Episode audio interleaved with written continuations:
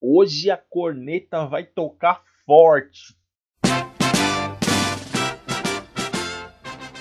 Começando o podcast mais revoltado que a turma do amendoim é o Sou Palestra no ar para falar desse jogo horroroso entre Palmeiras e Atlético Paranaense. Aliás, Jogo horroroso não. Campeonato horroroso que o Palmeiras está fazendo nesse início. Para começar a falar do jogo de ontem, vamos começar a falar das coisas erradas na ordem que elas foram acontecendo. Luxemburgo mudou a formação do time e na entrevista antes do jogo ele disse que mudou porque o time estava jogando mais fechado para ganhar o Paulista. E agora ele ia jogar ofensivo. Ô Luxemburgo, você tá de brincadeira?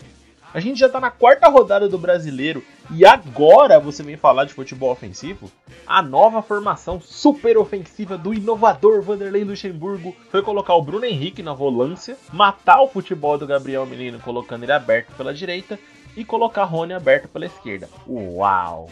Que inovador! O futebol ofensivo do Palmeiras basicamente foi chutão do Everton e se vira aí, Luiz Adriano. O time foi incapaz de fazer uma troca de passes, não deu um chute no gol e com certeza teria sido melhor ver o filme do Pelé. Mesmo assim, o futebol feio, sem um pingo de criatividade, o Palmeiras achou um gol no final da partida, só porque a lei do ex é a única lei que funciona no Brasil e o Rafael Veiga é o único cara que chuta pro gol nesse time. Sabe o que tá errado no Palmeiras nesse momento? Tudo. Jogadores sem personalidade, técnico que parece ter desaprendido a montar um time ofensivo e que vive do passado, e uma diretoria de banana que está mais perdida do que o Luiz Adriano procurando alguém para passar a bola. Mas e aí?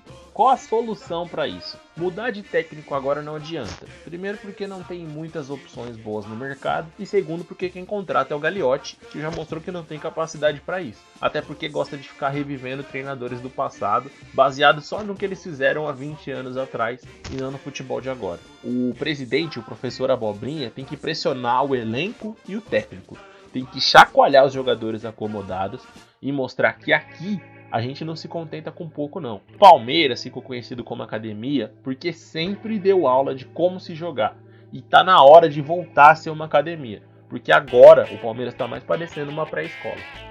O Sua Palestra de hoje vai ficando por aqui. Acompanhem as nossas publicações na página do Facebook, facebook.com barra Sou.